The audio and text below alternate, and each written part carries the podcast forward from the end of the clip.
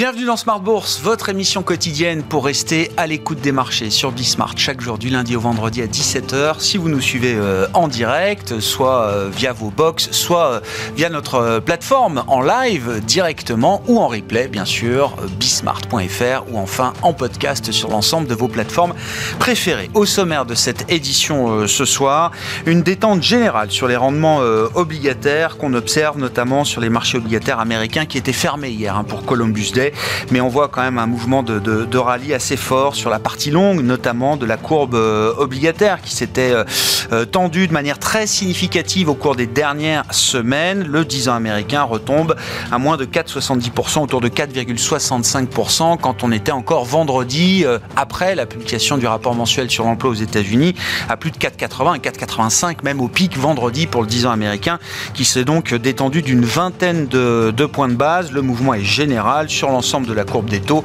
et en Europe également et redonne un petit peu de souffle aux actions. Là aussi, on avait une pression euh, via les taux qui s'était accumulée sur les indices euh, actions qui euh, se permettent un, joli rebond aujourd'hui, notamment en Europe avec une, hausse de fin de séance de quasiment 2% pour les grands indices actions en Europe. Ça n'enlève rien au sujet géopolitique qui est de retour sur le devant de la scène depuis les attaques du Hamas contre Israël le week dernier. C'est une dimension évidemment que les investisseurs ne peuvent pas négliger. Ce sera le sujet à la une dans un instant avec nos invités de, Planète Marché. Pendant ce temps-là, les assemblées générales euh, annuelles de la Banque mondiale et du euh, Fonds monétaire international se déroulent en ce moment à Marrakech, au Maroc.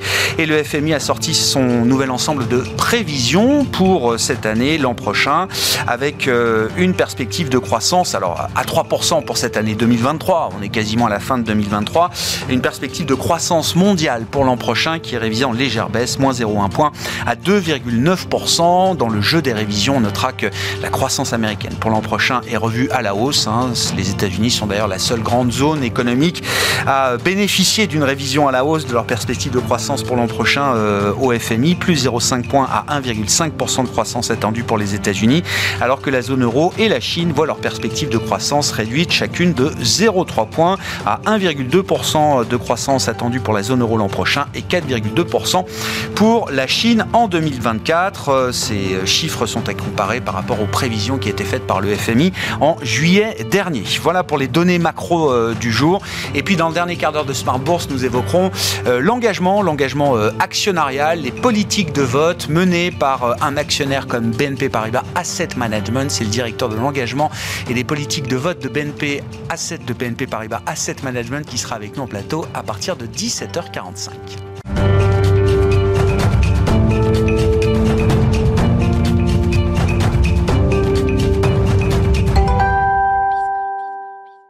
Mais d'abord, les infos clés du jour sur les marchés, tendance mon ami chaque soir en ouverture de Smart Bourse avec Comme du Bois. La bourse de Paris rebondit ce mardi à la faveur d'un apaisement sur le front des marchés obligataires après les interventions de deux membres de la Réserve fédérale hier pour qui des hausses de taux d'intérêt supplémentaires ne seraient pas forcément indispensables. Les marchés ont également bien accueilli une information de Bloomberg selon laquelle la Chine s'apprêterait à mettre en œuvre une nouvelle série de mesures de soutien, parmi lesquelles une augmentation de son déficit budgétaire pour 2023 au-delà des 3% fixés et une émission de moins 137 milliards de dollars de dette souveraine pour financer des dépenses d'infrastructures. Autre information importante aujourd'hui, le FMI a laissé inchanger sa prévision de croissance du PIB mondial en 2023 à 3%. Dans cette dernière prévision, l'organisme a également réduit sa prévision pour 2024 à 2,9%, soit 0,1 point de pourcentage de moins par rapport à sa prévision de juillet. Du côté des valeurs, l'action EuroAPI chute jusqu'à près de 60% au cours de la séance. Le fabricant français de principes actifs pharmaceutiques a informé le marché qu'il abandonnait tous ses objectifs concernant la période 2023 et qu'il ne confirmait pas non plus ses objectifs long terme du fait d'un ralentissement de la croissance de son chiffre d'affaires ce semestre par rapport à ses prévisions initiales. De son côté, Elise progresse jusqu'à près de 4,5% au cours de la séance après l'annonce de l'entrée à son capital de BW Gestao de Investimentos, une société de gestion d'actifs brésilienne qui a racheté la participation d'environ 6% que détenait Crédit Agricole Assurance dans l'entreprise. Demain, côté statistiques, les investisseurs prendront connaissance du compte-rendu de la dernière réunion du FOMC, ainsi que des prix à la production aux États-Unis pour le mois de septembre et de la deuxième estimation de l'inflation en Allemagne pour septembre. Tendance, mon ami, chaque soir les infos clés de marché avec comme du bois dans Smart Bourse sur Bismart.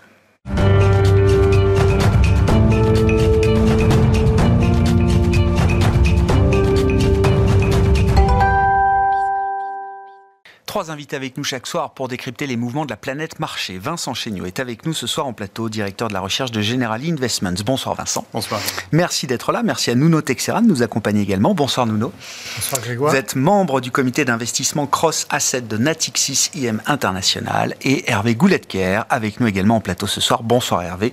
Bonsoir. Ravi de vous retrouver. Vous êtes senior economic advisor d'Accuracy. La dimension géopolitique donc a fait son grand retour sur le devant de la scène. Non pas que cette dimension euh, euh, était euh, reléguée très loin derrière nous. Elle est toujours présente dans les marchés. Elle a fait son grand retour depuis quelques jours avec les attaques du Hamas contre Israël. Hervé, quand on cherche à déjà comprendre la manière dont les marchés réagissent à ce, phénomène de, choc, de crise, de, tension exacerbée euh, géopolitique. Quand on réfléchit aux conséquences possibles pour euh, la sphère euh, économique, pour la sphère de l'investissement qui nous occupe ici, quelles sont à ce stade les réflexions qui vous animent, Hervé? Je crois que ce qui est important, c'est que le conflit euh, reste concentré sur euh, des euh, acteurs qui, au niveau économique et financier, ne sont pas majeurs.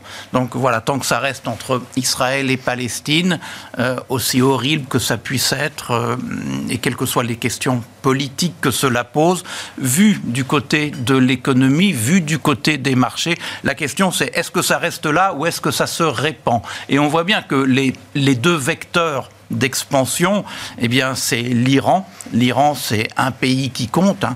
Euh, c'est le Golfe arabo-persique, c'est ses connexions avec euh, une partie du Moyen-Orient, avec la Chine, avec la Russie. Et, et puis, c'est euh, cette marchandise qu'est le pétrole. Donc c'est ce qu'on va regarder, sachant que derrière la marchandise pétrole, il y a le service du transport par voie de mer. Il ne faudrait pas non plus que le détroit d'Ormuz soit euh, bloqué.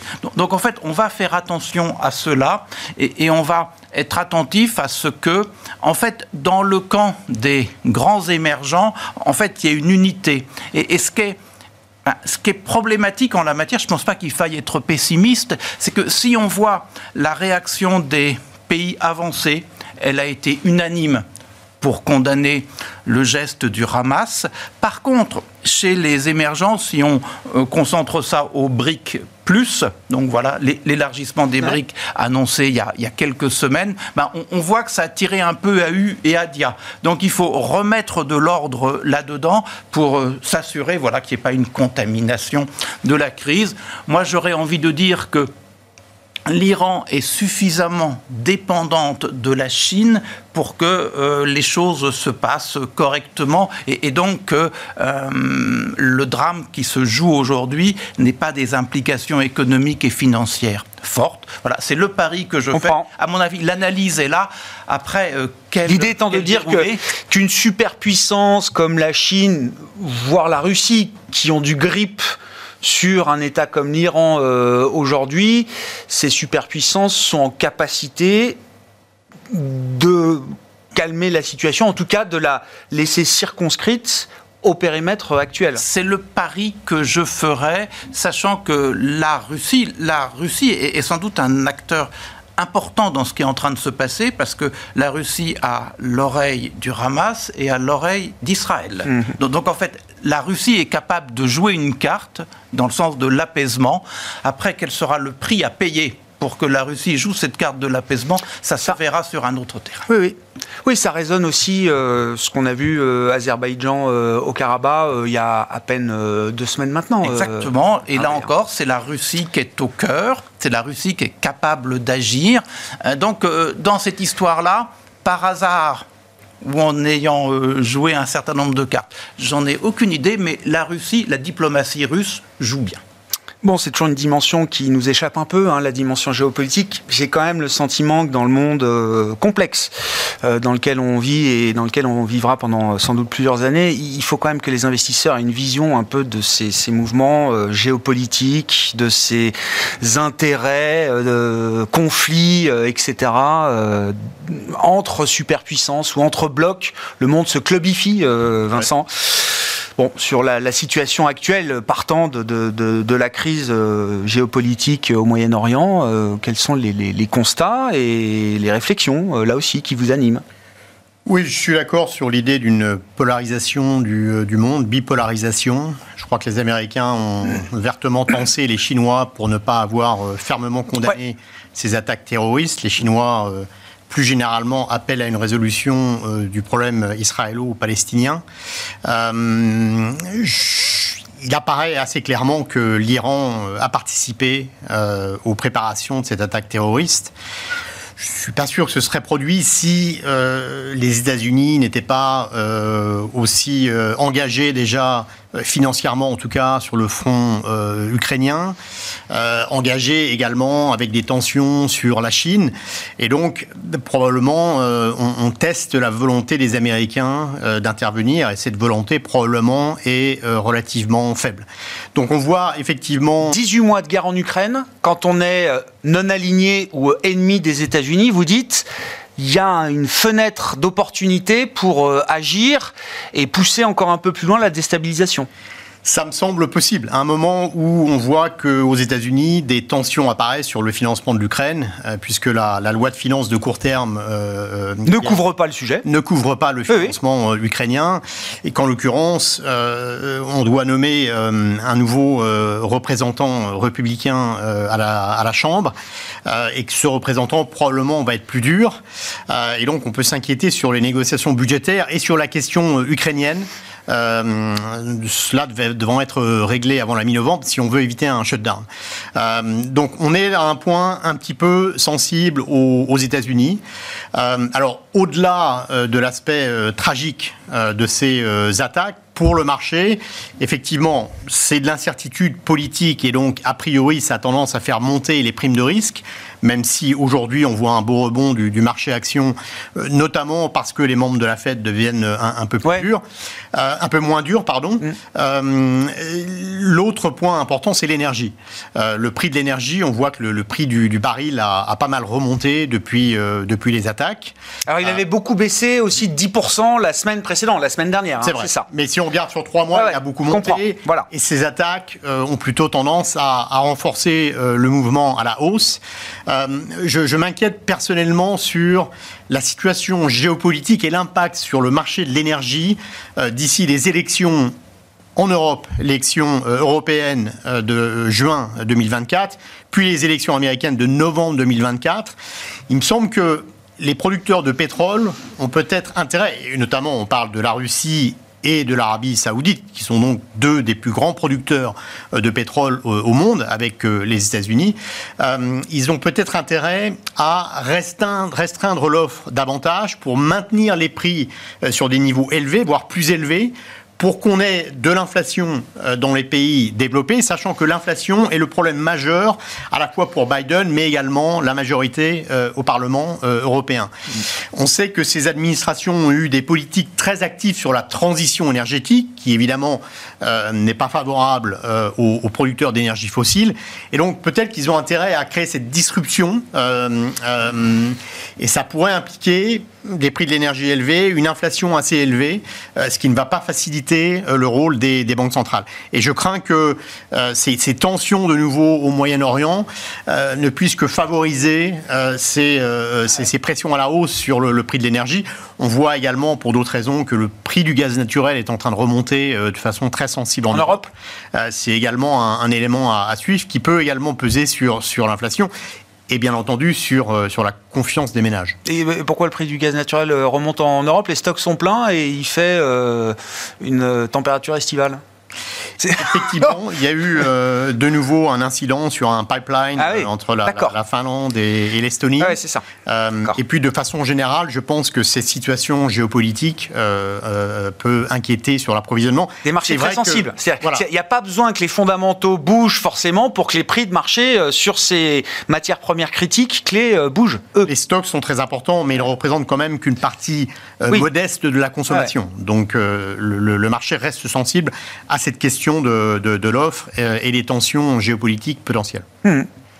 Nuno, même, euh, même question, hein, vos commentaires par rapport à ce qui a été dit. Encore une fois, cette dimension géopolitique qui euh, revient régulièrement dans l'actualité, là, euh, dans le cas d'Israël et du Hamas. C'est vrai que pour l'instant, il n'y a pas d'impact direct sur l'approvisionnement et la production de, pétrole. pour autant, on peut se demander quand même, finalement, à, qui profite le crime, si on peut dire. il n'est pas évident que les Russes soient directement liés à ce qui s'est passé, les Iraniens beaucoup plus, et ils ont tous quand même un intérêt objectif, euh, d'abord à maintenir les prix du pétrole à un niveau élevé, voire à, les renforcer. Euh, les Russes pour financer euh, leur, guerre en Ukraine, les Iraniens également pour, d'autres raisons. Et c'est vrai qu'il il y a quand même des risques que ça dérape. Euh, il y a des risques que ça dérape parce que les Russes, finalement, ils ont intérêt à détourner l'attention euh, du conflit en ah Ukraine. Euh, et, des politiques aux États-Unis qui peuvent se demander si finalement c'est pas plutôt du côté du, Proche ou du Moyen-Orient qu'il faut porter les efforts.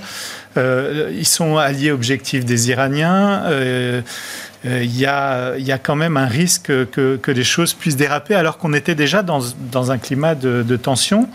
Il ne faut pas oublier aussi que ça s'est déclenché au moment où l'Arabie saoudite était en train de négocier avec euh, les États-Unis les fameux accords euh, d'Abraham qui pouvaient laisser espérer un, un retour à une production un peu plus importante en échange d'une protection militaire des États-Unis et de livraison d'armes. Ça risque de capoter. Donc on voit qu'il y a quand même pas mal de sources de, problèmes, d'autant plus que les États-Unis, même si c'est un enjeu important pour eux, ça l'est moins qu'au moment de la guerre du Kippour. Ils sont maintenant euh, indépendants euh, au niveau énergétique. C'est plutôt les Européens qui risquent de faire les frais. Euh, donc voilà, on ne sait pas s'il y aura suffisamment de retenue du côté d'Israël pour pas qu'il y ait de bombardement de sites stratégiques en Iran. Et à ce moment-là, tout est possible. Donc c'est vrai qu'il faut quand même avoir ça en tête, euh, même si pour l'instant, on ne peut pas le savoir, malheureusement. Et visiblement, depuis quelques semaines ou une paire de mois, euh, l'Iran arrivait à écouler pas mal de son pétrole euh, sur, sur les marchés. c'est ce que j'ai cru comprendre de la part de, spécialistes. Tout à fait. Je rappelle que le et pays est sous avec l'Arabie Saoudite et venir. Beaucoup de méfiance. Mais bien sûr, bien sûr. Euh, sur le gaz, il y a aussi une production euh, qui a été arrêtée euh, en Israël. on a demandé à Chevron, c'est ça. qui exportait du gaz effectivement. Et puis j'ai cru revoir qu'on était reparti pour un tour de grève en Australie, hein, c'est ça, sur des sites de, potentiellement de gaz naturel liquéfié également. Hein. Tout à fait. Donc, et, puis on est dans un contexte de demande mondiale qui continue à monter. donc toujours un marché tendu. L'histoire des taux, là, telle que vous la décriviez, euh, Vincent, il euh, y, a un lien direct à faire entre la, remontée du risque géopolitique et peut-être du risque euh, de, crise majeure et pourquoi pas de choc pétrolier, avec les discours des banquiers centraux américains qu'on a depuis 24-48 heures. Alors c'est Bostic aujourd'hui, Fed d'Atlanta, qui dit non, c'est bon, on est au niveau, plus besoin d'en plus besoin d'en faire trop. Et, on a vu quand même, hein, c'est le mouvement, je pense, des, deux derniers jours, c'est la détente obligataire assez nette sur cette partie longue de la courbe qui cristallisait toute la tension depuis euh, quelques semaines. Oui. Alors, on a des mouvements de taux vraiment impressionnants, je dois dire, sur ces, dernières semaines, avec euh, des tensions sur les taux longs qui se sont poursuivis, même si là, euh, c'est en train de, revenir un petit peu, et, surtout sur les taux longs réels. et donc, je rappelle que les, les taux 10 ans réels américains sont montés à près de 2,5%. Euh, il y a deux ans, on était à moins 1%. Donc ils ont pris 350 points de base en deux ans. C'est absolument considérable. Et on a du mal à penser que ça ne va pas euh, créer des tensions dans le système économique ou financier dans les mois qui viennent. Et je pense que la Fed s'en émeut, en effet. Euh, cette hausse des taux longs réels, cette hausse des primes de terme, contribue à un resserrement des conditions financières qui peut créer de la tension, encore une fois, sur l'économie et sur le système financier. Sur le système financier, euh, on pense à deux choses. On pense au refinancement de la dette, puisque les taux euh, sont maintenant beaucoup plus élevés. Alors tout ça se produit avec certains délais, euh, mais il n'empêche qu'on a un mur de refinancement 2024-2025, hmm. notamment sur les, les, entreprises à yield ça pourrait, ça pourrait poser problème. ensuite, le, deuxième point, ce sont les pertes non réalisées dans les portefeuilles. Euh, on a des pertes euh, obligataires notamment euh, qui se sont accentuées. Depuis 2-3 mois, on a de nouveau, comme en 2022, des marchés obligataires et des marchés actions qui évoluent de, concert, de concert et donc à la baisse en l'occurrence. Donc ça accentue les pertes non réalisées. Et on sait que tant qu'il faut pas, tant qu'on n'a pas besoin de réaliser ces pertes, on peut, on peut naviguer. Mais le risque, c'est que euh, des épargnants viennent retirer euh, leur argent et à ce moment-là, on a des ventes forcées et là, ça devient beaucoup plus problématique. Donc, on a des conditions financières qui se dégradent, qui vont probablement se dégrader davantage. Et, de, fait, les banques centrales probablement en ont terminé avec le, mouvement de hausse des taux. Je regardais euh, historiquement, euh, la, la, la, bulle dot-com euh, éclate avec des taux réels proches de 4%, je crois, aux États-Unis. les subprimes, c'est autour de 3%. SVB, on devait être à 1,5% peut-être de taux réels américains. On n'était pas encore à 2,5% comme on l'est depuis quelques jours maintenant. Ce sont de bonnes références. Les références que j'ai en tête surtout, c'est que on n'a pas eu des taux réels 10 ans américains aussi élevés depuis la grande crise financière. Voilà. Et on n'a pas eu des taux réels européens aussi élevés. Sur le 10 ans, France, par exemple, on est autour de 1%. On n'a pas eu de taux réels européens aussi élevés depuis la crise souveraine euh, de la zone euro. Donc ce sont, alors je ne dis pas que mécaniquement ces niveaux de taux réels vont générer une crise, mais pour le moins, je pense qu'on peut s'attendre à des tensions dans le système. Comment vous regardez la rallye obligataire? Alors, c'est la réaction de marché depuis deux jours. Encore une fois, le marché obligataire américain était fermé hier. On avait déjà un peu les prémices sur le marché européen, mais là, le, gros du mouvement se fait aujourd'hui avec euh, la réouverture du marché obligataire euh, américain. Il fallait un... Parce que avant le, avant le conflit, euh, on avait l'impression que Sky était le, ciel était la limite hein, sur les tolons euh, américains. Là, il y a, un catalyseur qui rappelle quand même qu'il y a, y a des limites raisonnables euh, et qu'on retrouve un peu d'ailleurs de protection aussi avec ces actifs à duration longue que sont les obligations du Trésor américaine. Oui, alors il y a eu une intervention d'un membre de la Fed qui a souligné le fait que la hausse des taux longs euh, peut-être remplaçait finalement une dernière hausse euh, des taux directeurs. Donc mmh. effectivement, il y a un effet restrictif à ce niveau-là qui pèse beaucoup, euh, notamment sur l'immobilier, euh, puisqu'il y a enfin, le marché de l'immobilier bah, ancien est complètement figé, puisque les propriétaires n'ont pas intérêt finalement à vendre ah pour euh, renégocier des prêts à des niveaux beaucoup plus importants. Ce qui d'ailleurs crée de l'inflation, puisque les loyers du coup euh, sont euh, catapultés à la hausse, parce qu'il n'y a pas d'offres, il y a très peu. Il n'y a pas assez de vendeurs forcés en fait. Les, prix augmentent depuis 39 mois sur, sur l'immobilier, donc c'est bon, une situation qui est quand même un peu fragile. et ce que je remarque aussi, c'est que en Europe, on commence à avoir euh, la Banque centrale européenne qui commence à demander aux banques de finalement justifier de, euh, euh, du niveau de valorisation de leur collatéral sur, sur les prêts immobiliers d'entreprise. Mmh.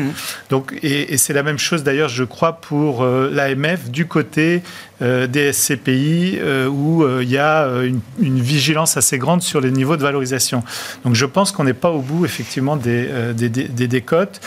pour ce qui est de, du marché obligataire américain, il y avait il y avait une situation à la fois liée à la, croissance, au, déficit budgétaire, qui est quand même euh, à la fois euh, un élément euh, favorable pour la croissance, mais qui, bah, disons, pèse en termes en termes d'offres. Et puis il y avait aussi un, problème de demande à court terme, puisque on avait de moins en moins d'acheteurs, on va dire insensibles au prix, hein, les, banques centrales, les fonds de pension, les, les, fonds souverains, etc., qui commençait un peu à se retirer, l'Arabie Saoudite, la Chine, bah etc. Bah et, finalement, le marché était beaucoup plus soumis aux asset managers, aux hedge funds, qui euh, sont beaucoup plus sensibles euh, à l'effet prix. Euh, bon, là, on retrouve un peu d'appétit, peut-être sous forme d'aversion au risque. C'est l'effet protection là qui attire. Mais je remarque qu'en Europe, les, taux n'ont pas beaucoup baissé depuis les événements du dernier week-end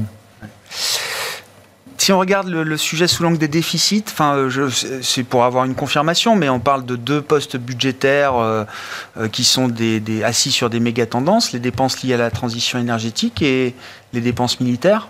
Là encore, Hervé, il n'y a pas de doute sur l'idée que, quoi qu'il arrive, il y a un impératif de pouvoir euh, financer euh, ces deux budgets euh, dans de larges mesures. Oui, on peut même en ajouter un troisième lié au vieillissement de la population qui va coûter, euh, selon les pays, entre 3 et 5 points de PIB en plus. Donc, si vous et la dites... charge de la dette Oui, qui va redevenir un poste budgétaire de premier ordre. Hein. Si on essaie de décliner tout ça, vous dites 2 ou 3 points pour la transition énergétique, allez 3 points pour le vieillissement, 1 point pour la défense mm. et, peut-être 1 euh, point ou 2 pour la charge de la dette. Ça dépendra du niveau de taux.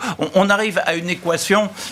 qu'on n'arrive pas à résoudre, singulièrement dans les pays qui ont un niveau de prélèvement extrêmement élevé. Donc aux États-Unis, bon, la question c'est, il faudra bien qu'ils passent par une augmentation d'impôts. Euh, alors, est-ce que culturellement ils sont prêts? Pas encore, mais ça viendra. en Allemagne, ils ont un peu de marge de manœuvre, donc euh, ça viendra aussi. Est-ce que culturellement ils sont prêts? Oui, mais enfin, je pense, que ah euh, la contrainte s'impose dans un un pays comme la France, l'équation est très difficile à résoudre. D'ailleurs, quand vous voyez la, loi de programme euh, de finances publiques à l'horizon 2027, bah, en, fait, si, si, vous regardez le solde structurel primaire, donc euh, vous enlevez l'effet du cycle, vous enlevez la charge de la dette, qui est sans doute le meilleur estimateur qu'on peut avoir sur le volontarisme des finances publiques, bah, en fait, peu ou prou, ce déficit, il ne bouge pas. C'est-à-dire que, en, fait, le gouvernement, il sait qu'il faut qu'il dépense plus et il sait qu'il faut qu'il réduise sa charge de, de la dette. C'est l'âne de Buridan. Il y a l'eau, il y a, il y a l'avoine. Et en fait, faire le choix est très compliqué. Donc, donc, en fait, oui, il y a un vrai problème. Quand on a vu ce qui s'était passé très récemment sur l'Italie avec une révision des prévisions de croissance et une révision encore plus forte des déficits pour 2024, bon, le, marché a tiqué un peu. Mm.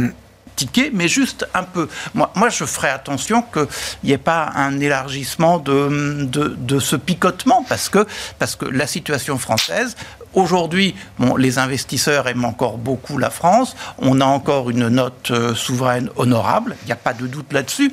Mais voilà, faut quand même pas trop jouer. Mais les choix à faire sont sont cornéliens. Toute chose égale par ailleurs, Vincent, on va avoir euh, l'an prochain un pic de restrictions monétaires en zone euro qu'on n'a jamais connu. Hein. Sur le bilan, ça va continuer, euh, etc.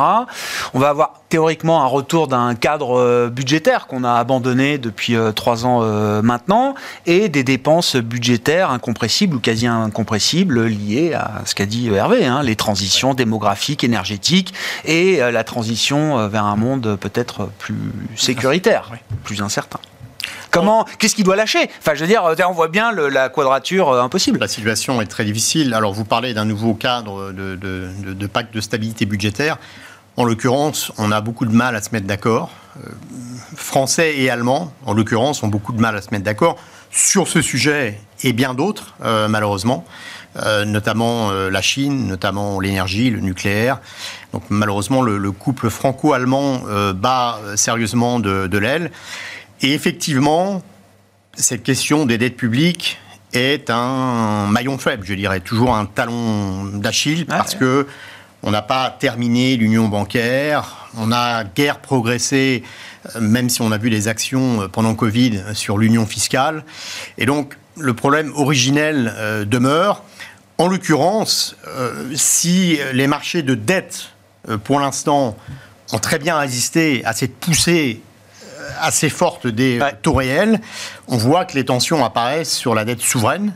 Euh, le spread BTP, par exemple, contre Allemagne, le spread Donc l'Italie est maintenant euh, au-dessus l'Italie, au-dessus de 200 points de base. Donc là, on voit des tensions qui reflète effectivement les inquiétudes budgétaires, puisque les annonces budgétaires, aussi bien en France, euh, en, Italie qu'en France, n'ont guère rassuré le marché, mais ça soulève des questions de soutenabilité de la dette, mmh. puisque dans la soutenabilité de la dette, on a vraiment euh, deux composantes importantes, c'est le solde primaire, donc le budget avant la charge euh, d'intérêt.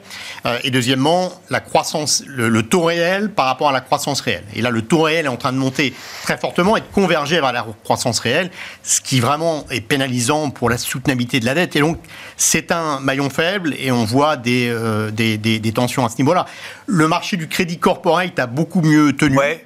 Euh, c'est vrai que si on regarde globalement l'endettement, euh, ce sont surtout les États qui se sont beaucoup endettés depuis 15 ans, depuis la grande crise financière, donc avec deux épisodes, euh, la crise financière et Covid. sur la dette des entreprises, c'est beaucoup plus, beaucoup plus plat. Et des ménages également d'ailleurs. Donc il y a moins de stress à ce niveau-là. Il n'empêche que la question du roulement de la dette se pose également, notamment mmh. pour le high yield. Il me semble que le marché ici est assez complaisant. Oui, les spreads sont encore trop serrés, quoi. Trop serrés. Ouais. Bah, si, si, si, vous voulez commenter, euh, bien sûr, euh, nous non, hein, sur les aspects de, marché liés à la dette, au, crédit. Puis je veux bien qu'on dise un mot de la Chine aussi, euh, bah, entre une Golden Week un peu décevante et puis un effort de soutien de 137 milliards de dollars.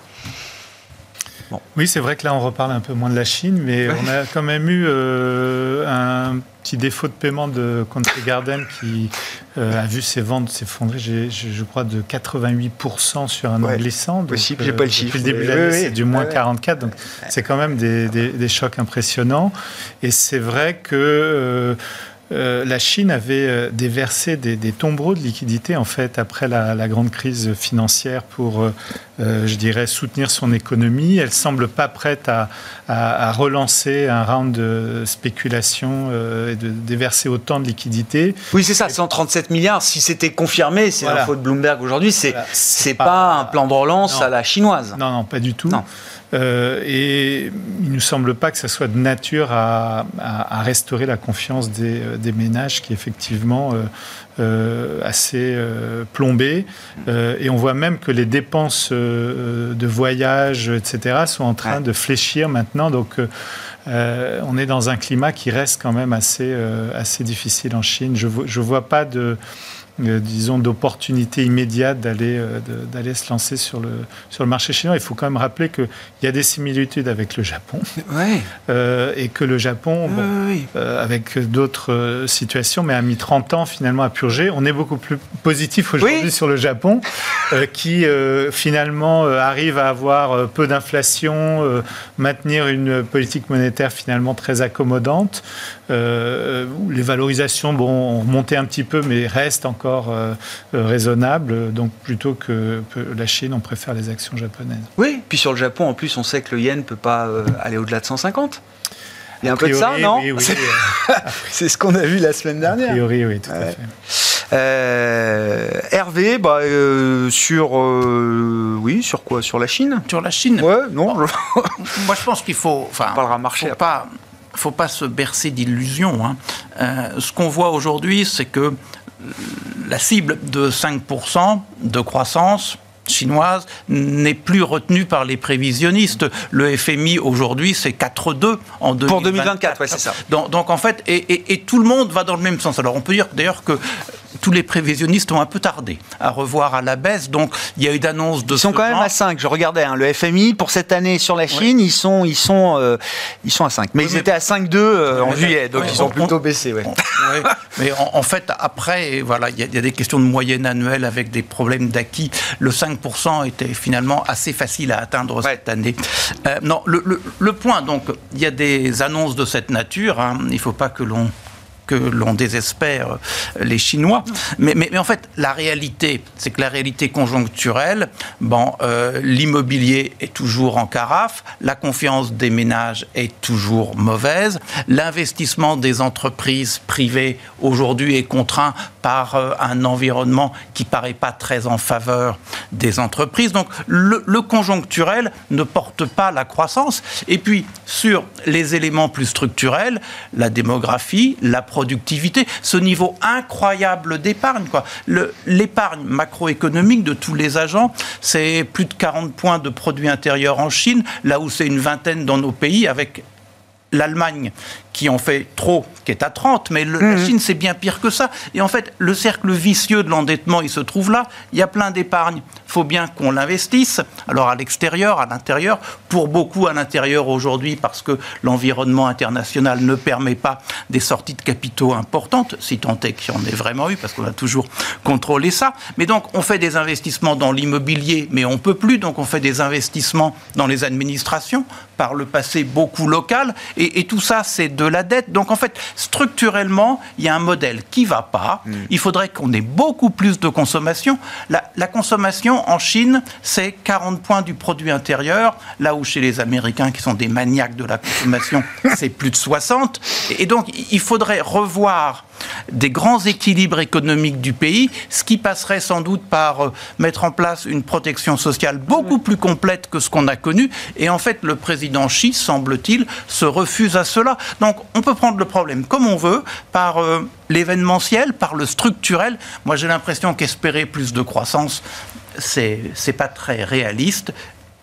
Et faire plus de dettes dans l'espoir de plus de croissance, je crois que ça c'est un truc qu'ils ont compris, ça marche pas comme ça. Donc en fait aujourd'hui, ben, ils sont un peu coincés, ils ont des des espoirs, mais en fait, ils ne se donnent pas les moyens d'atteindre ces espoirs. Hmm. C'est la grande différence entre la Chine du président Xi et la Chine que l'on avait auparavant.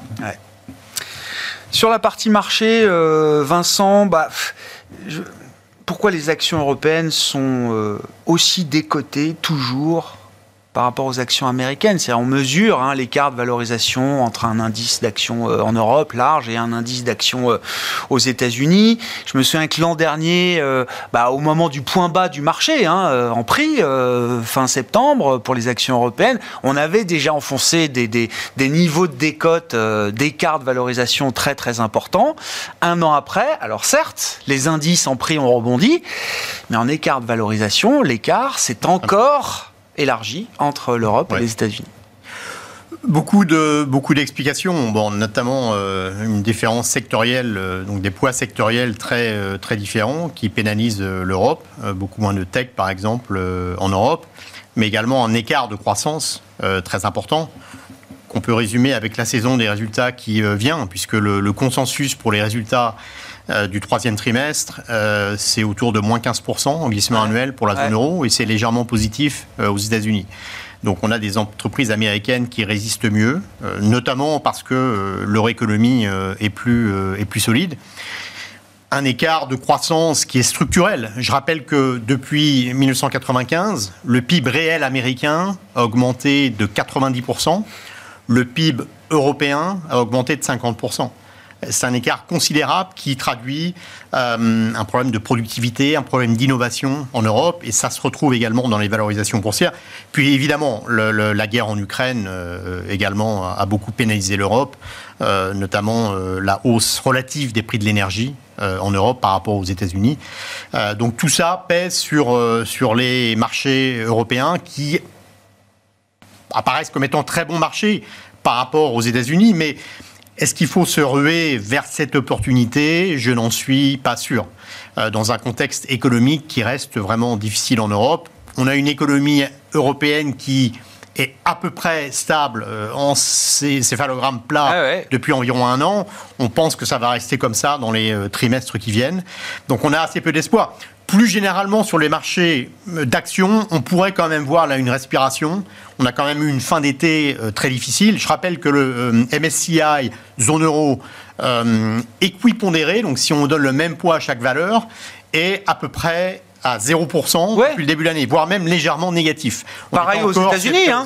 oui, c'est ça. Pour le S&P équipondéré, il est, il est à un Peu, un, peu peu, non, encore, encore, encore, un peu positif. Euh, mais sur, sur l'Europe, on était encore à plus 13% euh, fin juillet. on a quand même beaucoup ah, corrigé incroyable, déjà. Incroyable. La saison des résultats, en général, est un peu plus favorable pour les marchés d'actions. La saison des résultats qui commence. Le mois de novembre également, si on regarde, euh, les variations saisonnières est plus favorable. Donc, on pourra avoir une respiration.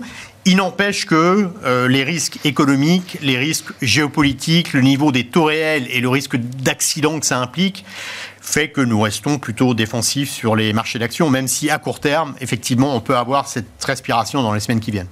Bon, Entre un marché action aux États-Unis où, je sais pas, la, prime de risque des actions doit être euh, à zéro euh, aujourd'hui.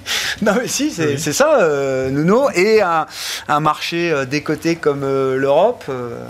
Qu'est-ce qu'on a envie de regarder? C'est vrai qu'aux États-Unis, on est à des niveaux assez extrêmes entre valorisation, notamment si on prend le Nasdaq rapporté euh, au, taux. Ah bah oui. Euh, Il n'y a plus d'espérance de, gain, hein, euh, de rendement. Donc ça, c'est quand même un peu inquiétant. Alors après, c'est des, boîtes qui ont souvent beaucoup de cash. Donc, elles ne sont pas tellement vulnérables au niveau des taux, en réalité. Je prends celles qui... Les Happy Few, hein, évidemment. Et même, elles en profitent. non, mais c'est ce qu'il faut dire. Tout à fait, tout à fait. alors que ce n'est pas tout à fait la même chose en Europe, où on voit, par exemple, des secteurs qui semblaient prometteur. Euh, toutes les énergies renouvelables, par exemple, qui se font massacrer en bourse euh, parce que beaucoup d'entre elles soit ne tiennent pas tout à fait leurs promesses, soit euh, ont finalement un endettement qui pèse aussi et, par lequel elles sont pénalisées. Donc on, on, garde aussi une position pour l'instant un peu défensive, pas de manière exagérée. On est quand même un peu dans le marché, mais on est sous-pondéré sur nos allocations. Et c'est vrai que entre la survalorisation des US et, et la sous-valorisation de l'Europe, on aimerait pouvoir être plus positif sur l'Europe, mais on, préfère être neutre sur les États-Unis et sous-pondéré sur les actions. Et le Japon est donc la troisième voie, c'est ça voilà, c'est le petit euh, joker. On n'en a pas non plus euh, énormément, ah mais, mais c'est vrai que ça a marché, qui, a été en positif sur le mois de septembre, en, euros. Ah. En euros, donc euh, les choses se stabilisent un petit peu sur la devise, et c'est vrai que ça nous semble un petit peu plus sûr pour aborder une fin d'année où je pense qu'il y a quand même cette, incertitude malgré tout. c'est pas notre scénario dominant, mais euh, sur une dernière hausse des taux de la BCE qui, qui pourrait faire un, peu mal quand même. C'est une alternative, c'est un scénario alternatif. Bah, disons que c'est peut-être la dernière fenêtre d'opportunité pour la. S'il n'y a pas d'effondrement économique de la zone euro euh, d'ici la fin de l'année, la possibilité d'une hausse de taux. Tout à fait. Après, c'est vrai que c'est pas tellement le niveau, euh, on va dire, ultime des taux directeurs qui compte, c'est plutôt la durée pendant, pendant laquelle cette, euh, ce plateau va être maintenu et on peut imaginer qu'il le soit quand même euh, au moins pendant une bonne partie de l'année 2024. Et le cash en tant que classe d'actifs, là, je, c'est non mais c'est, quelle proportion ça peut prendre aujourd'hui? Disons que, euh, disons quand vous êtes sur euh, euh, la partie longue de la courbe, vous anticipez implicitement que vous allez avoir une détente des taux longs, parce que en termes de rendement courant, vous êtes pénalisé euh, sur du 5 ans, vous êtes quand même sensiblement en dessous des niveaux des taux à 6 mois, 1 an, etc. Donc c'est pas évident qu'on soit gagnant sur les 6 à, 9 prochains mois. En Europe en particulier, où certes les taux réels voilà, se sont un petit peu corrigés, mais pas normalisés au point d'offrir de la valeur. Ouais, bien sûr. Comment on bat le cash euh, Il reste trois mois là pour finir 2023. Essayez de. Essayer de faire le cash et de battre le cash, euh, Hervé. Moi, je pense que ça va être compliqué tout de même parce que, en fait, si, si on fait un pas en arrière, bon, l'histoire que se raconte le marché est quand même une histoire euh, qui est un peu hypothétique. Hein. Bon, on croit d'abord à l'atterrissage en douceur de l'économie américaine, l'économie euh, européenne. Les, événements de ce type sont plutôt rares. Et dans l'environnement qu'on connaît aujourd'hui, avec des points d'interrogation partout, voilà, c'est un peu rare. Sur l'inflation, euh, est-ce qu'on est en train de ralentir Vraisemblablement, plus aux États-Unis qu'en Europe? Mais jusqu'où va-t-on ralentir? On n'en a aucune idée. Tout le monde semble dire qu'on va finir par rentrer dans le rang rejoindre les 2%. Mais ça, avec tous les changements du monde dont on s'aperçoit, c'est assez hypothétique, une fois encore. Et, et, puis, si on a une inflation qui est rétive à revenir sur les 2%, quel est le nouveau comportement des banques centrales demain? Moi, j'ai l'impression qu'il y a plein de questions et, à chaque fois le marché coche la case sympa, sympa, sympa. Si, si c'est pas aussi sympa, alors que déjà on se dit euh, ben c'est on va être prudent ou on doit être prudent. Moi, j'ai l'impression que si, depuis le début de l'année, on, a réussi à manœuvrer intelligemment du côté action et du côté taux, alors en ayant plutôt pris du crédit que des titres d'État, qu'on essaie de consolider tout ça et de considérer que le cash, c'est pas si mal. Moi, j'ai l'impression que c'est plutôt sage parce que l'environnement est plus compliqué que l'idée qu'on s'en fait vu sur le marché. Un, dernier comparatif que je vous donne, je vous fais réagir à ça, Vincent, c'est qu'il faut avoir en tête que sur la période 2020-2023, le crack obligataire, euh, un investisseur a, perdu euh, autant d'argent peut-être en détenant une obligation du Trésor américain à 10 ou 30 ans pendant cette euh, période que ce qu'il a pu perdre euh, bah, à l'éclatement de la bulle euh, Internet, en détenant des actions à l'époque ou au moment de la grande crise financière et de Lehman Brothers. Non mais enfin... Oui, on a des chiffres assez hallucinants, surtout si on parle de papier très long terme, hein, 50 ah ou 100 ans. Donc là, on a effectivement ah. des cotes en prix qui sont tout à fait extrêmes. Mais je dirais que sur un portefeuille obligataire plus équilibré, déjà, euh, c'est énorme, puisque l'indice des treasuries américains, par exemple, euh, a perdu environ 17% par rapport à ses points hauts d'il y a 2-3 ans.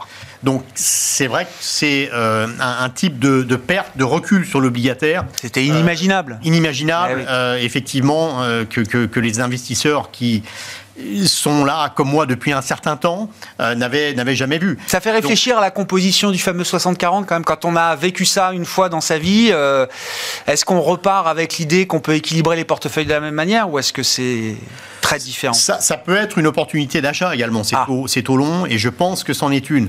Mais avec beaucoup d'humilité, puisqu'effectivement, euh, on voit des termes, des, des, des, des, primes de risque, primes, de, termes qui se reconstituent.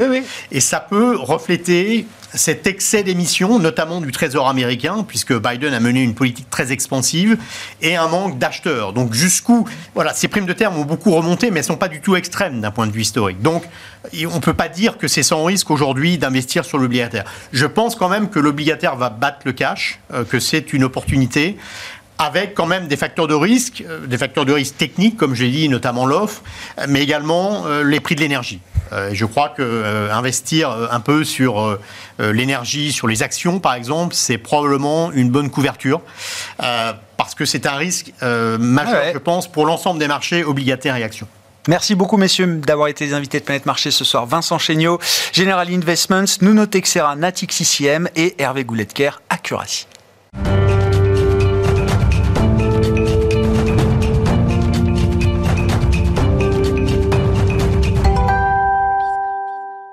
Le dernier quart d'heure de Smart Bourse chaque soir, c'est le quart d'heure thématique. Le thème de ce soir est celui de l'engagement, de l'engagement actionnarial et des politiques de vote. Nous avons en plateau, à mes côtés en l'occurrence, Michael Erskovic, directeur de l'engagement et de la politique de vote de BNP Paribas Asset Management. Bonsoir Michael. Bonsoir. Merci beaucoup d'être d'être avec nous. On s'est déjà parlé euh, sur ce thème de, de l'engagement euh, pour un actionnaire qui est euh, BNP Paribas Asset Management. un mot quand même parce que c'est toujours le rendez-vous important euh, chaque année, la saison des assemblées euh, générales euh, annuelles d'actionnaires qui se déroule au cours du printemps, début de l'été, quelques semaines, quelques mois après cette saison des AG 2023. Quels sont les bilans que vous en retirez? Encore une fois, hein, du point de vue des votes de l'actionnaire BNP Paribas Asset Management, Michael. Oui, merci. Donc c'est vrai que là, à cette période, on peut vraiment dresser un bilan parce qu'on a déjà voté sur 75-80% des assemblées générales qu'on vote dans l'année. On a voté à près de 1500, 1600 assemblées générales sur 2000 sur une année complète. Euh, donc le bilan qu'on voit de nos votes, euh, on s'oppose à plus d'une résolution sur trois. Euh, on est à 37% si vous voulez le chiffre exact. ce qui est beaucoup, sachant qu'on a quand même beaucoup de résolutions qui sont plutôt à caractère ordinaire, sans problème particulier. Les thématiques sur lesquelles on s'oppose, c'est des thématiques assez classiques, c'est les sujets de rémunération, rémunération des dirigeants. On s'oppose à plus d'une résolution sur deux et les questions d'élection du Conseil, où euh, on est à euh, aussi plus d'une résolution sur trois, euh, notamment sur des questions d'indépendance, mais aussi de diversité, où on avait renforcé un peu nos, exigences cette année. Mmh. Des, sujets qui sont encore très traditionnels, j'ai envie de dire, Mickaël. Hein. Oui, alors on a beaucoup parlé ces dernières années des sujets plutôt environnementaux, sociaux, à travers les assemblées générales. C'est vrai qu'on les voit arriver, euh, de manière assez limitée en nombre, en volume, ça. à travers des résolutions d'actionnaires, à travers des résolutions qu'on appelle les SEON Climate, des stratégies climatiques proposées par les sociétés. Ce qui est certain, c'est que le rôle de l'Assemblée générale D'abord, c'est de l'organe de gouvernance. C'est un organe souverain. On va élire en tant qu'actionnaire des représentants, le conseil d'administration, euh, pour ensuite prendre les décisions stratégiques, euh, pour nommer les dirigeants. Donc nous, on le voit aussi sur, de toute manière, quel que soit le type de résolution, même si on n'en a pas, on peut prendre en compte quand on va voter sur les élections du Conseil. Bien sûr les questions climatiques, les questions de biodiversité. Et la composition d'un conseil reflète aussi les enjeux qu'on euh, qu'on trouve dans ces, ces questions euh, climatiques, euh, environnementales au sens large. Exactement. Et exprimer notre désaccord, on l'a fait plus de mille fois déjà en début d'année, depuis le début de l'année sur des administrateurs. On s'est opposé à plus de mille résolutions lorsqu'on est en désaccord sur la stratégie, sur, sur, sur ces questions climatiques notamment et biodiversité. Donc c'est quelque chose qui en fait et de l'ordre de l'Assemblée générale, euh, même si on n'a pas une résolution spécifique à Très clair. Qu'est-ce qu'on fait entre deux saisons d'AG C'est ça la, question du jour, en fait, Michael. Quand on est directeur de l'engagement euh, chez BNP Paribas Asset Management, euh, en l'occurrence, qu'est-ce qui se passe entre deux saisons d'Assemblée euh, Générale annuelle? Alors, On part pas en vacances. On part pas que ah en vacances. Êtes là. Pas en vacances. non, on, on, a beaucoup de choses. ce qu'on essaye surtout de faire, en fait, c'est le meilleur moment pour parler avec les sociétés, pour faire, faire de l'engagement, du dialogue.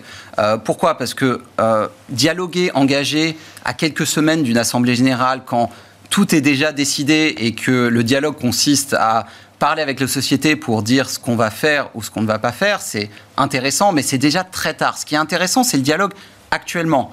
C'est regarder ce qui s'est passé, euh, anticiper ce qui va se passer en 2024, avoir ces échanges en amont, avant les décisions, avant les publications, parce que nous, l'objectif, c'est pas de s'opposer pour s'opposer, c'est euh, d'adopter les meilleures pratiques, d'avoir les évolutions nécessaires.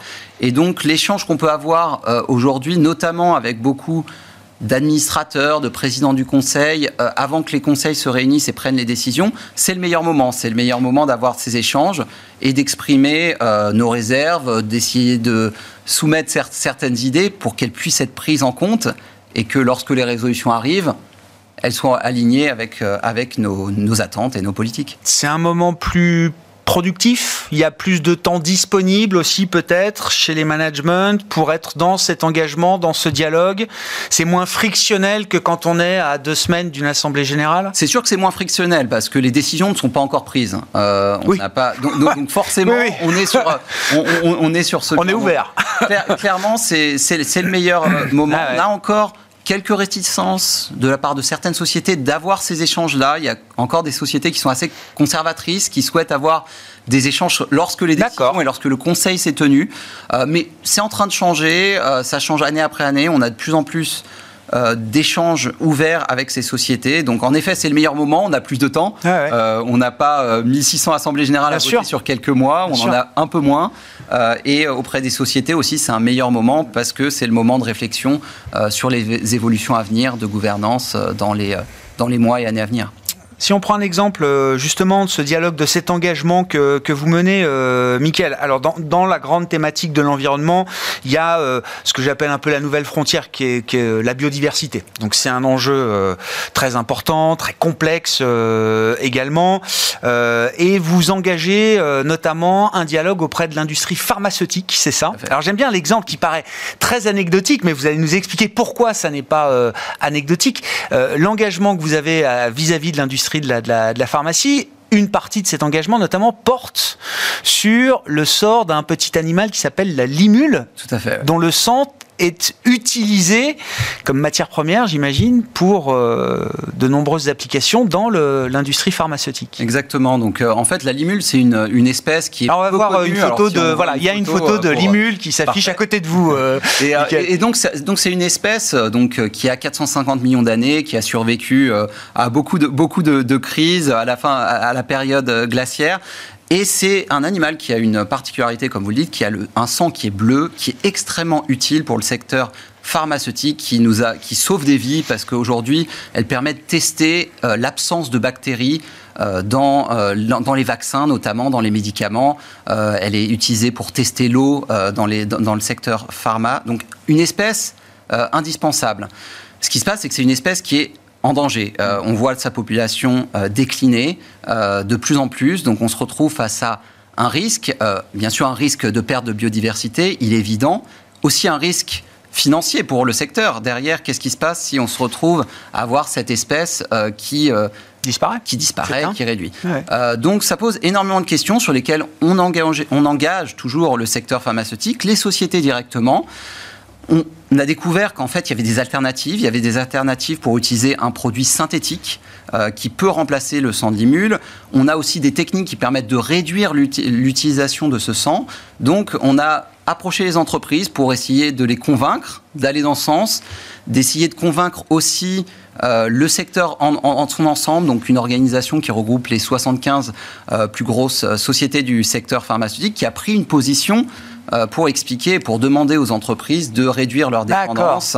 Euh, donc, on a tout intérêt à aller dans ce sens-là, d'un point de vue bien sûr euh, environnemental, d'un point de vue biodiversité, d'un point de vue aussi purement investissement financier, parce qu'on est face à un grand risque, on est face à aussi une matière première qui est extrêmement coûteuse, ça coûte près de 15 000 euros un litre de sang ah, de limule. Donc c'est donc il y a un enjeu et un alignement normalement des planètes.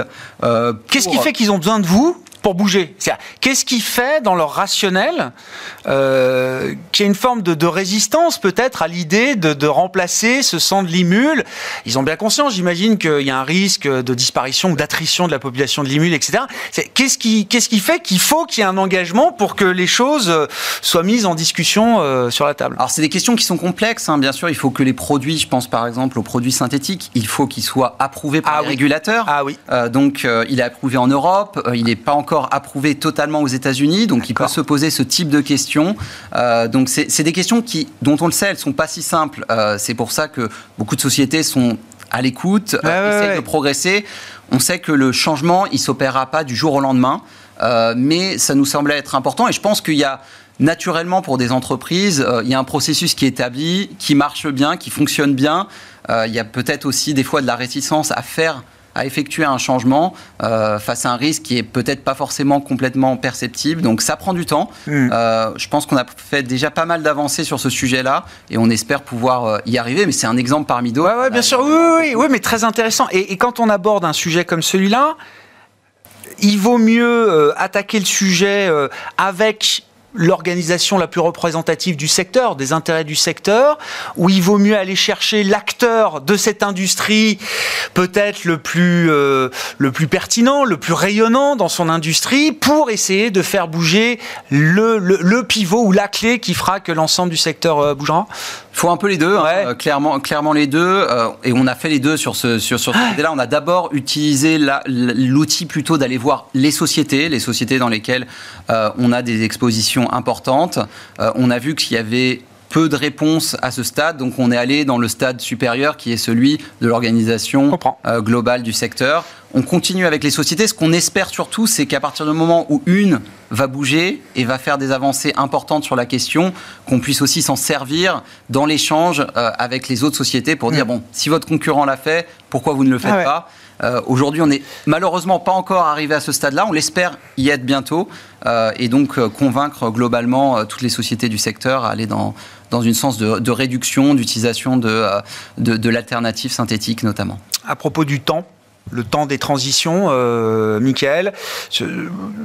La tentation, visiblement, devient de plus en plus forte. Alors euh, que ce soit euh, ou des dirigeants d'entreprise ou des patrons de, lobby, voire des décideurs politiques, la tentation et les exemples récents sont multiples un peu partout en Europe, notamment de repousser, j'allais dire, pas d'abandonner ou de capituler face aux objectifs de transition, net zéro 2050, accord de Paris, etc., mais de diluer les horizons ou les objectifs temporels de transition qu'on s'est fixés.